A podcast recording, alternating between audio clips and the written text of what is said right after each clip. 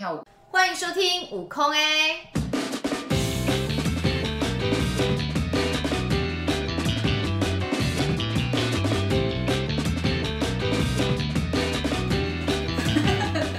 大家好，我是舞蹈空间的凯，今天邀请到的来宾是李宗兴舞蹈博士。中心啊，这一次在我们的舞作跟怡芬一起合作，他担任舞蹈构作的部分。但什么是舞蹈构作呢？因为这个在台湾其实比较少听到，但是我觉得舞蹈构作这个角色其实蛮重要，因为呃，它可以帮助编舞家在创作的时候有呃另一个观点的讨论，然后可以在排练的过程或创作过程中搜集资料。请中心来先跟大家做个自我介绍。嗯，大家好，我是李宗兴哦。我刚从美国取得舞蹈博士学位回来，然后很开心有机会可以跟我以前在台北艺术大学的同学董一芬合作，为舞蹈空间舞团带来一个比较不一样、就具有实验性的一个制作。宗兴，你刚从美国回来对吧？对。所以你的舞蹈博士是刚拿到的吗？对，我去年八月毕业的，花了七年的时间在这个博士学位上。哦，所以你你这七年当中，你都一直在美国，台湾的舞蹈发生了什么样子的变化？你有在 follow 吗？我大概就只能用暑假的时间，如果有回来的话，能够看到几档是几档。然后其他时间最多就是看表演艺术评论坛上面大家来谈舞蹈这样子。因为中心哈，我觉得他就是让我很嫉妒，他就从小到大是那个学霸。我就是对那种学霸的脑子到底是怎么组成？为什么我们的那个？头脑就长这样一颗，为什么哪里出问题会那么不一样？他一定都觉得从小到大他的学习就是，你从小到大都一路上都功课很好，对吧？呃，当然就是在台湾的学习环境里面，我觉得对我来讲还算是轻松可以应付的事情。可是我觉得一个比较不一样的，反而不是说东西很简单，而是我很喜欢学习。嗯，我喜我甚至喜欢做功课。然后我记得我曾经有一个暑假的时间。我每天就是做参考书，所以你觉得做参考书是你的兴趣是不是？我觉得很有趣哦。为什么古人的这个文字表达的是这样的意义？那在别的时候又表达不同的意义？那我就觉得这些 对我来讲是很有趣的事情。我听到这里，我已经觉得完蛋，我已经很很确定我儿子以后不会变成学霸，因为因为我每次叫他写参考书的时候都很痛苦。OK，那我更好奇的一个部分是因为宗兴他的最后他的拿到的是舞蹈研究博士嘛，那他从小一路上就是都第一名嘛，然后他又念了建中，然后就是念台大都是第一志愿。那宗兴你到底是？怎么样歪楼歪到这个舞蹈的领域里面？很具体的来说，就是我其实正式的第一堂舞蹈课是我大三升大四的暑假，嗯，然后我参加了台大现代舞社的呃暑期的舞蹈营，嗯，然后就一路觉得跳舞非常有趣，非常好玩，然后可是呃毕业之后呢，又想说，那我研究所要念什么？然后我刚好在我担任研究助理的工作的时候，我的老板跟我说了一句话，他说他觉得很感慨，就是国家教育社会给我们这些人非常多的资源，念台大其实是享用了非常非常多的社会资源，然后教我们怎么做研究，可是我却想要去跳舞，也因为他这句话的启发，我开始觉得我喜欢舞蹈，嗯，我好像。不应该只是想着要跳舞，给我的资源不是让我去跳舞的，而是让我学怎么做研究的。嗯、那既然我喜欢舞蹈，我是不是可以为舞蹈做一些研究？嗯嗯嗯，也是因为这样子开始我去思考呃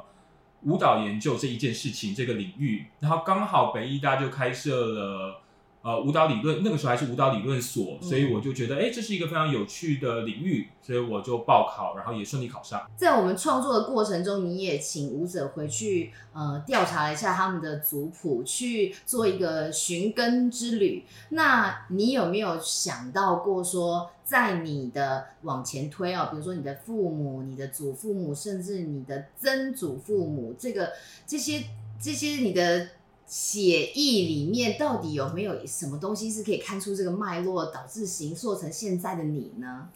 我现在唯一能想到跟舞蹈相关的、有发现的，其实就只有我的母亲。嗯、她甚至我甚至在写论文的时候，我都会觉得说，呃，我的论文是献给我的母亲的。嗯哼，因为她从小学舞，然后她也非常喜欢跳芭蕾。可是因呃，在她开始进入小学之后呢，我的呃外婆就不让她继续跳舞了，因为那那个年代就非常注重课业嘛，就觉得一定要专心学习，就不能去呃上什么才艺班，跟现在想法完全不一样。嗯。所以他之后就没有再跳舞，可是他一直有这个舞蹈梦，嗯，然后也很喜欢。所以我现在回想起来，其实我小时候就非常喜欢站在电视机前面，然后看着钻石舞台上的马雷蒙舞团 哦，他们的跳舞，然后他们拿着舞拿着大大的扇子，或者是跳着爵士舞，这样我都非常喜欢。我甚至会跟着动。在我国中的时候，我都永远是那个在同乐会上组舞团，然后编舞。我记得我带同学跳过小虎队的歌、蓝心湄的歌，这样。所以后来其实我有同学跟我讲说，他们看我走上这舞蹈研究这条路或进入舞蹈，不意外，他们一点都不意外，嗯、因为他们觉得这才是我要的。嗯嗯嗯，你的同学有发现你内心真正的向往是什么，对不对？对。所以我觉得很妙哎，你这个小舞蹈的种子，其实，在你的这个小小的心里、小小的身体里面，早就在发芽了。只是说，因为当时的环境没有一个机会让你去往这里发展。你你有想过，如果那个时候你妈妈让你去跳，你现在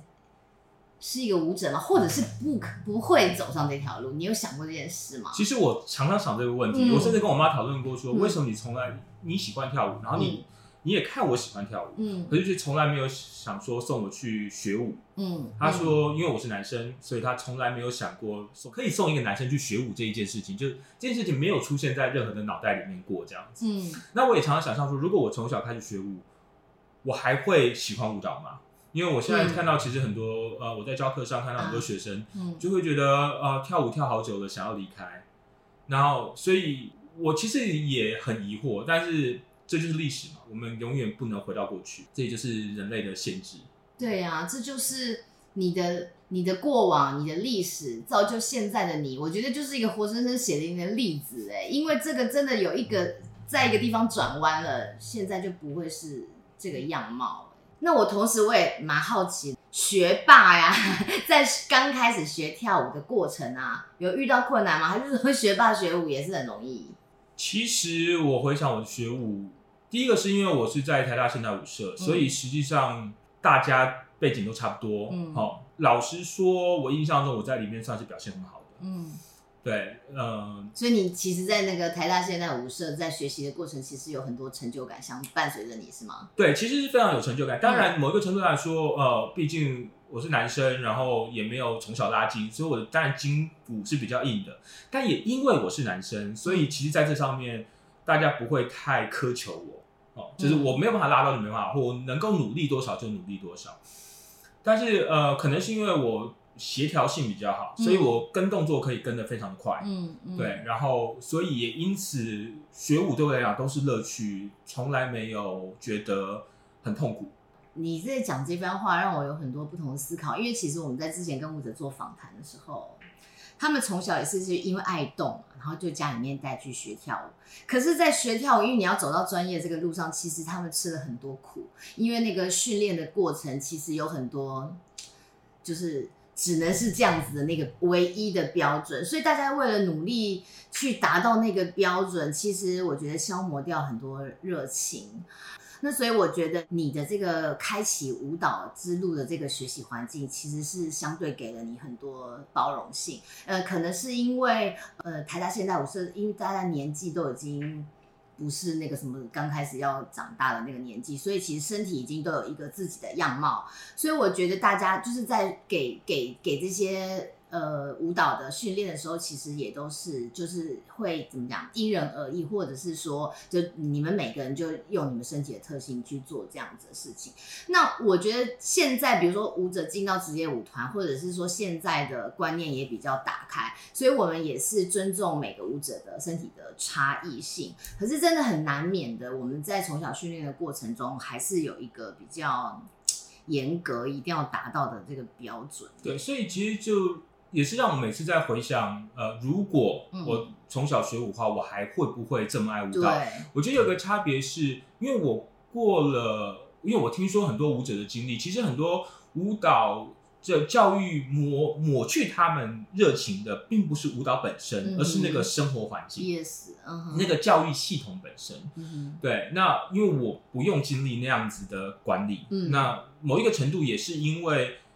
说实话，从小到大，我对我自己的自我管理跟自我要求还蛮高的。所以我也没有办法想象说，如果我在那个时代，我其实从小就是一个乖宝宝，老师说什么我就是会做到比老师要求的还好，因为、uh. 不止使命必达，uh. 还要做到比老师说的更好。Uh. 所以如果我在那样的环境里面，我会不会变成那个所有同学讨厌的那个班长那样的角色？大家想象中的班长的角色，我觉得很有可能。所以我也不知道说，如果我真的经历过那样子的高压的教育环境，我。还会不会喜欢舞蹈？我觉得这呃，人生不能重来。但是，呃，我觉得那可能对我来讲不是很大的问题。嗯嗯嗯。所以你在听，其实你在听舞者在阐述他们自己的这个舞蹈训练的过程跟他们的背景的时候，因为我我常常都会在想说，哎，如果我今天。就是没有从小就跳舞，然后我长大一点跳舞会是走什么样子？其实因为我生命中有很多同学，比如说这样好了，他可能在我学习的环境的时，就就同才，当我同才的时候，他的身体表现、舞蹈方面的表现没有那么好。然后，可是他就后来就去念书了，嗯、然后可能去念到大学之后，他还是又回来了。可是他用不同的领域，呃，不是做职业舞者，可能写评论或是什么的，然后就还是回，就是他心里面的那个小小种子在。可是因为，嗯、呃，就是环境不有点，我觉得是淘汰，因为你需要养成舞者的这个。这个训练背景是这样，然后我们每次在考舞蹈学校，它本来就是一个一直在淘汰的过程，可能在这过程被淘汰了。可是这也不代表说他不能进再进到舞蹈的环境里面。那现在留下来可能是 physical 身体很适合跳舞，可是我觉得很多在训练的过程中，我觉得我我我我其实我还在跟平老师讨论，就是说我觉得我。有一些遗憾呢，就是说，因为我的学习的背景很单一，然后我接收到的知识也很单一，就是这样直线。然后对于舞蹈的认知是这样，所以我就说，每次我在听你说话的时候，或者在听你在跟舞者讨论不同领域的事情的时候，其实我都是有一种有一个发亮的感觉，就是因为我觉得说啊，也我我其实很有兴趣听到不同的领域的人。在讲话，因为我觉得说那个思考是是可以有一个反转的，所以我也很高兴这次中心进来这个舞蹈空间，而且我一直觉得，因为我知道你对于这个跨国际、跨国境的这个身体是很好奇的，而且我觉得你的理念也是说，你相信，你相信，呃，我们可以透过舞蹈、透过作品对社会有一个影响。那因为我们之前跟那个我们的西班牙编舞家 Marina 工作的时候，其他的作品都是在讲这些。那我其实觉得说，比如说像之前疫情啊，或者说舞者待在舞团里面哦，到了一个瓶颈的时候，他们就会开始质疑自己。比如说他觉得说家里面或是社会对艺术工作者、对舞者这个工作的不认同，或者是说他们觉得自己好像就是只会跳舞，对这个社会。起不了什么样子的改变跟作用，可是因为我们跟 Marina 合作，然后我他他常常他很关心社会议题，他希望透过他的作品对社会发声。那我觉得舞者很多时候就受到这样子的鼓励，所以我我每次在跟舞者签约的时候，我们比如说谈约已经到了，然后他们就开始就思考说，嗯，我不知道我为什么还要继续跳舞，我想要。转换个工作，好像觉得做别的工作是不是比较，比如说钱赚的比较多，这是一个社会价值，或者是说，呃，可以爸爸妈妈对你有比较少的担心。然后，可是其实我们每每在跟美瑞娜工作之后，我们就会突然又觉得说，天啊！我们的工作好像其实蛮有价值的，因为我们其实呃透过这样的方式跟社会对话，然后引起大家的一个讨论，跟呃让他们有一些不同的思考的开启，然后就觉得说，其实我们也好像不是说是一种很没有用的 呃的职业。那我觉得你你决定你要投入这个工作的时候，你有给自己什么样子的这个使命吗？其实我的使命，呃，回到呃，其实现在在大学常常在谈大学社会责任，嗯，然后呃，其实这个题目有两个大方向，一个就是大家常常听到的 social engagement，就是社会参与哦，我们大学的老师带着学生去做什么样的社区营造、社区再造，可其实还有另外一个很重要的大学社会责任，叫做社会正义。Social justice。嗯，那呃，我在美国受到的教育，其实给我这方面的启蒙非常大。呃，因为我们谈所有的社会的行动，或者是社会的，不论是种族主义、歧视，其实往往都是以身体为基础。那舞蹈做的就是身体的工作。嗯，所以我觉得舞蹈真是一个非常好的媒介，可以去挑战呃既有的呃。我们认为不是那么理想，或者是不符合社会正义的的一些价值，嗯，好，也同时可以去松动，因为身体就是我们不论做什么事情都要透过我们的身体嘛，我们没办法用我们的意念就就让一个苹果被吃掉，或者让一本书被写完嘛，我们做所有任任何事情都要透过身体，所以舞蹈专注于身体这件事情，也可以让我们更知道我们可以怎么做。嗯嗯，对，嗯，然后回到一个很重要的议题，就是，呃，其实我很喜欢尼采的一个概念，德国哲学家尼采的概念。其实尼采提出来，大家说应该有一个一种叫超人哈，不是在天上飞的那种超人，而是真，可是真的是那个 概念，就是 Superman 这个字，但是不是那个在天上飞的超人。他认为这个超人角色就是艺术家。嗯哼，那在我的概念里面。但这样的概念就是影响了后来很重要现代主义艺术的发展，嗯嗯，也同时影响了舞蹈的发展。嗯嗯，所以为什么到现在我们都会认为艺术创作很重要的就是你要有一个很强烈或很明确的 statement，嗯、是一个论述这样。嗯，嗯，那所以我相信，根据尼采这样的想法，嗯、我会认为舞蹈家作为艺术家，透过舞蹈作为艺术作品，就是要为人们敞开一个新的方向，嗯、新的一扇窗。嗯去看到希望啊，所以我懂了。所以依据这个中心的说法，所以其实从事表演艺术是一个非常有前瞻性的 行业，是吧？所以我们可以用这样来说服我们的爸爸妈妈，其实这个社会是需要靠我们来改变的。所有的改变都从身体开始，你没有人去行动，不会有改变。嗯、那舞蹈就是。最基本就是从心中开始。嗯嗯嗯，我觉得今天跟中心的谈话哈，让我觉得这个很正向哎，因为常常透过跟你对话，我觉得就是 push 我们要去思考自己安全范围以外的事情，我们要更多的去探索，然后持续的不断去验证我们过往。那我觉得这个是一个。很重要的事情，不论说你在成为一个艺术家、创作者、舞者，不拉不拉，我觉得，even 我现在成为一个妈妈，我也觉得说这些东西对我来说都很重要，因为我们持续教育我们的下一代。表演艺术其实是对大家说话的一个很重要的一个媒介，对，所以我觉得我们都有责任啊，跟义务啊，更全观。OK，